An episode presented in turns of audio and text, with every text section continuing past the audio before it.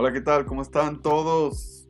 Mucho gusto estar de nuevo con ustedes. Este, soy Julio Lerma y vamos a continuar con el libro de Mentalidad Millonaria de Padme City. En el primer capítulo, en el primer podcast, hablamos hasta el tercer capítulo y vamos a continuar con el libro. Espero les haya gustado y espero les esté sirviendo mucho a ustedes como me ha servido y me sigue sirviendo. Capítulo 4. ¿Cómo desarrollar una mentalidad de millonario? Dice Padme City que desarrollar una mentalidad millonario significa ampliar más la visión de tus metas. Como manifestó Arthur Watt, nada limita más un logro que pensar en pequeño. Nada expande más la posibilidad que pensar sin límites. También recuerdo al expresidente de Estados Unidos, Donald Trump, que dice, si de todas formas tienes que pensar, ¿por qué no pensar en grande? Vamos a ver qué, de qué es esto de la mentalidad millonaria. Y platica Padme City de la historia de, de los vendedores de zapatos que los mandaron a África y cuando llegan a África mm, ven a las personas sin descalzas, ¿no? Y van dos vendedores un vendedor mm, le habla, le dice, oye, ¿cómo está el mercado? Y le dice a la fábrica de zapatos, ni venga, dice, es un mercado obsoleto, nadie usa zapatos, no tiene caso venir. Y el otro vendedor le dice, es una oportunidad increíble de negocio, nadie tiene zapatos, vente, tráete una fábrica, vamos a vender mucho. Aquí depende de la mentalidad.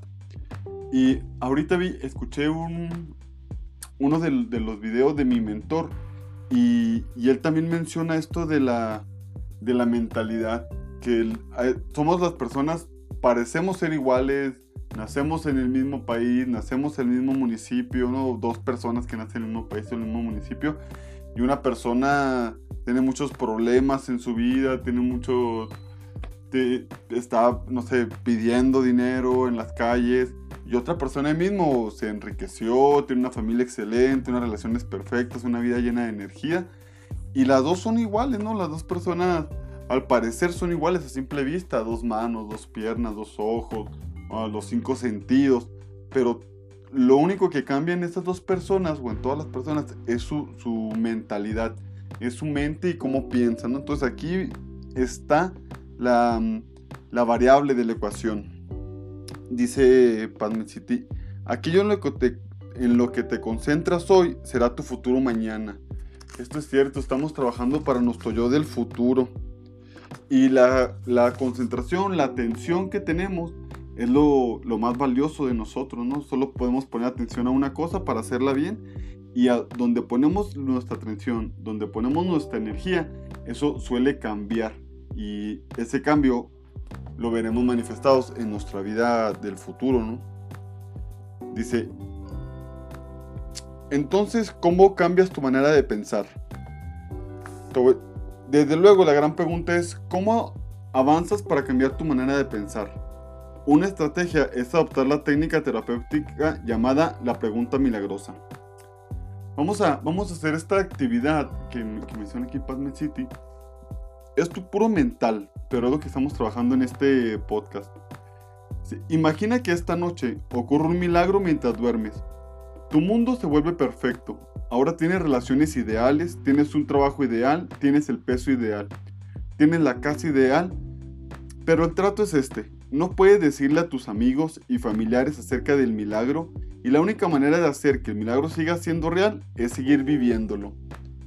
Esto es una técnica para iniciar el proceso de una mentalidad millonaria. O sea, pensar y decir, ya somos millonarios, creérnosla, bueno, millonarios en nuestra vida, tenemos una vida excelente, pero no podemos ir a decirle a las personas, ¿no? Solo no podemos ir a, oye, fíjate que todo me está yendo súper chido, que de repente está bien, pero esto así como magia, ¿no? Si lo hacemos nosotros, nadie va a venir a a ponerte cosas negativas, o hablarte de cosas negativas porque no le estás diciendo tú y digamos que en secreto vas a decir, wow, mi vida es hermosa. Debemos reconocer los hábitos de pensamiento que son errados y cambiarlos. He aquí algo fundamental. E, esto es lo que se le conoce como hacer consciente el subconsciente. Estos hábitos y pensamientos errados mm, son esa estructura del pasado que hemos aprendido a través de nuestra vida y se han quedado tan arraigados que es la forma en que reaccionamos con los pensamientos, digamos, negativos o positivos que traemos, ¿no? Pero normalmente un porcentaje muy alto son cosas negativas. Entonces tenemos que identificarlos. ¿Qué es lo que estoy pensando? Y si es algo negativo, ¿por qué enfocarlo y cambiarlo? Dice, ¿cómo desarrollar una mentalidad de millonario? Estamos hablando de una mentalidad que claro que una mentalidad millonaria es lo que va a traer, el, va a ser lo físico, ¿no? Si queremos, si estamos trabajando por tener, tener dinero y tener una mejor estabilidad económica, pues tenemos que tener primero una mentalidad de millonario. Número uno, renueva tu mente. Las células de tu cuerpo están en constante regeneración. Debes hacer lo mismo con tu mente. Tenemos que cambiar nuestra mente, tenemos que seguirla moviendo, seguirla transformando. Como dicen, si todo el universo cambia, si toda la vida cambia, nosotros tenemos que cambiar también y de igual manera que el universo o más rápido. Reemplaza las viejas formas de pensar.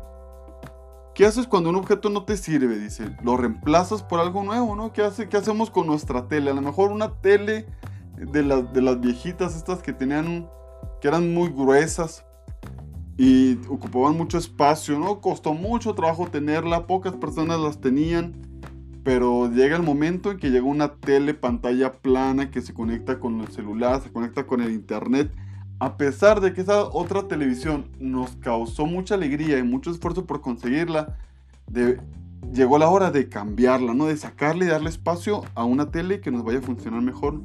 Esto pasa también en nuestra vida.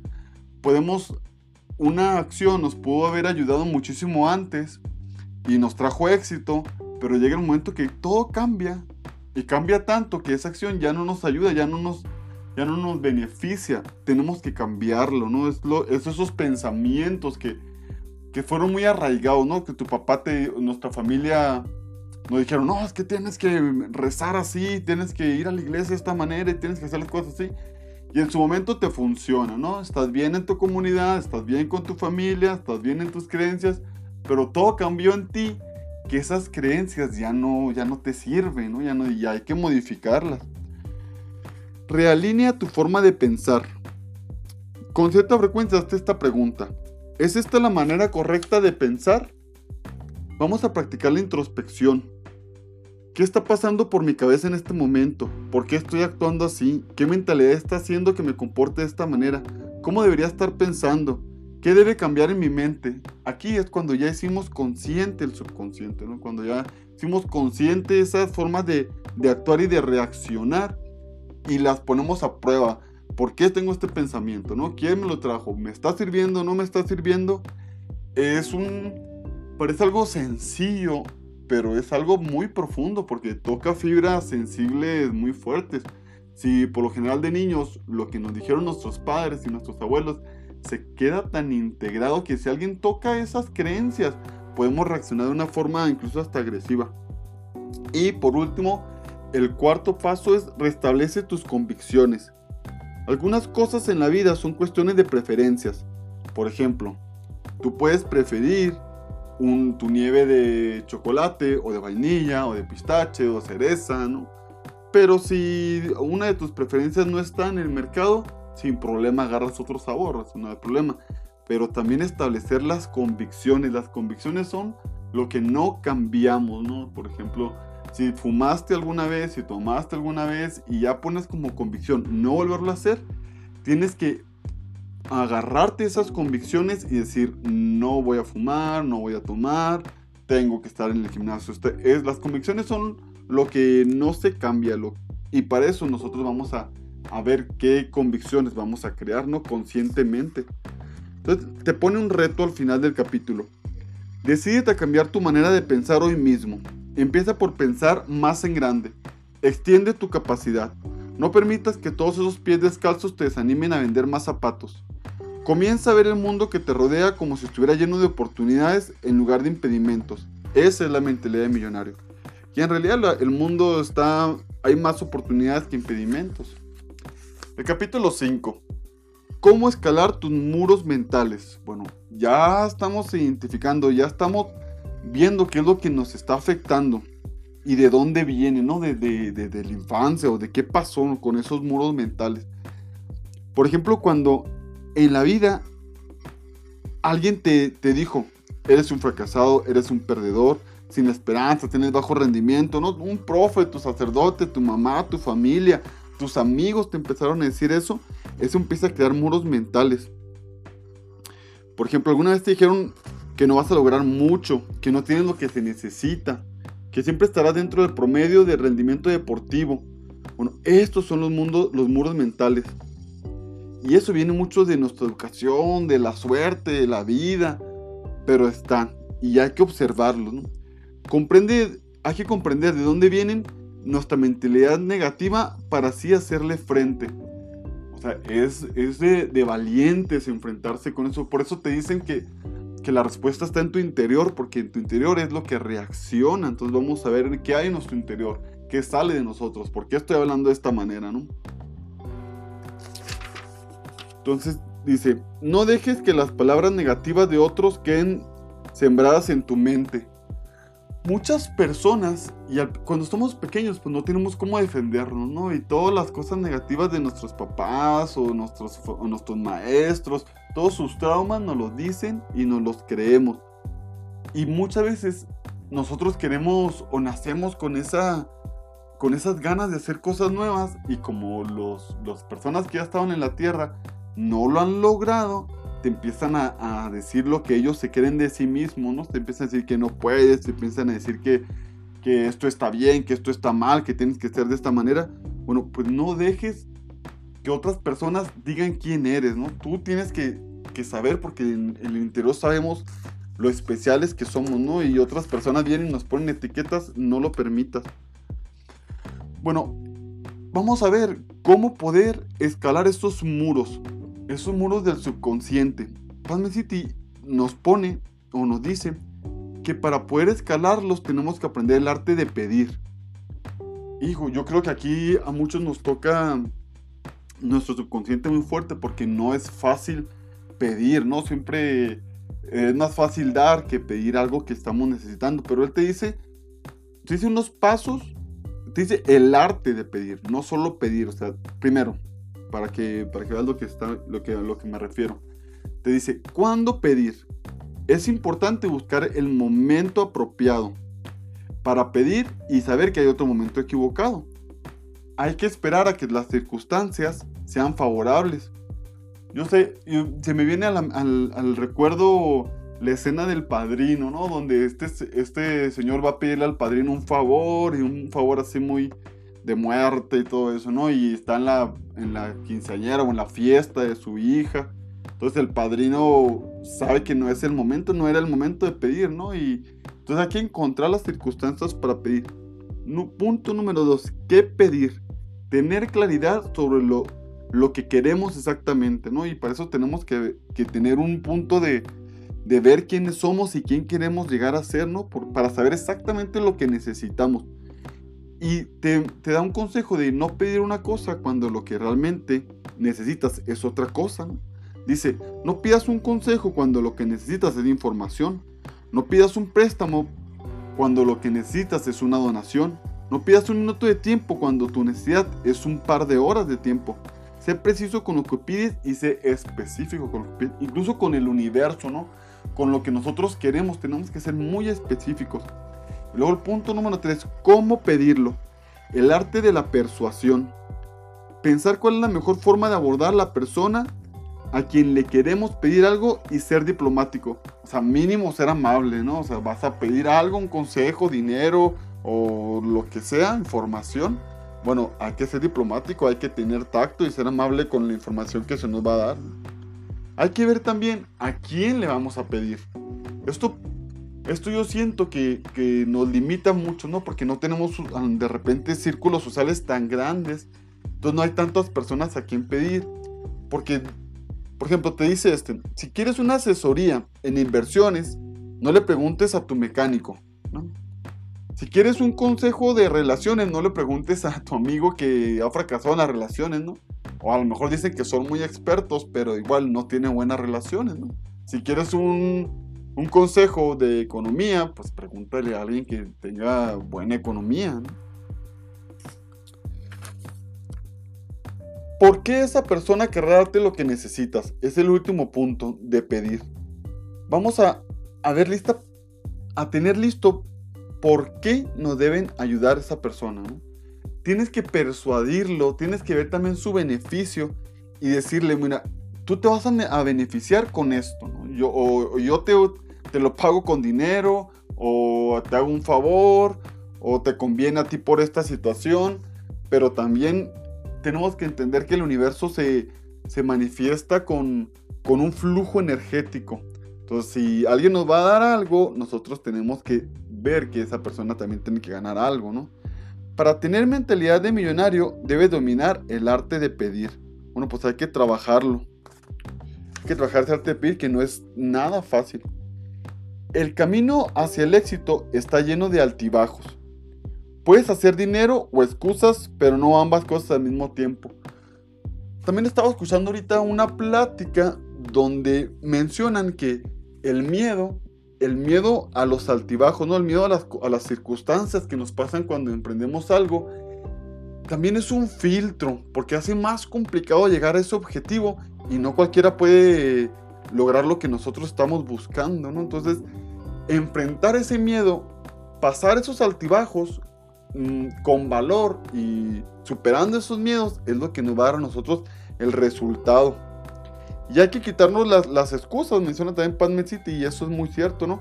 No podemos tener excusas y dinero a la vez, ¿no? Porque el dinero viene después de, de, superar la excusa, de superar la dificultad. Y la excusa es la manera de ni siquiera intentarlo. Por ejemplo, el perro se comió mi tarea, me tocó dar clases y todas las excusas de los muchachos, ¿no? Y uno solo quiere enseñarles, no me des excusas, dime cuando no es la verdad e intenta hacer las cosas. Dice, cuando encuentres una razón, encontrarás un camino. Esta es una buena forma de superar las excusas. Encontrar una razón, encontrar un propósito. Cuando tengamos el propósito, cuando sepamos a dónde vamos, las excusas van a desaparecer y vamos a empezar a buscar el cómo lograr superar ese problema.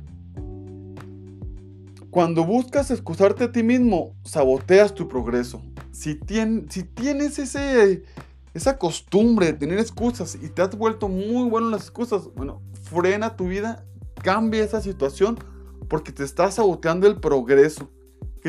Puedes iniciar un negocio con esto y empiezas a tener excusas, obsérvate, ¿no? Y ahí hay un problema. Nadie es un verdadero perdedor hasta cuando comienza a culpar a alguien más. Aquí vienen mil excusas, ¿no? Y ya, estas excusas no son tuyas, sino ya le pones el, el gobierno está haciendo esto, este, de niño me pasó esto, no tuve el suficiente amor, mi papá no me apoyó. Entonces empezamos a tener excusas y wow, cuánto nos limitan. Y no para el momento, sino para buscar la solución, para simplemente empezar el trabajo y, y empezar a hacer las cosas. Quienes se sienten arruinados crean excusas. Quienes viven con una mentalidad de millonarios crean vida.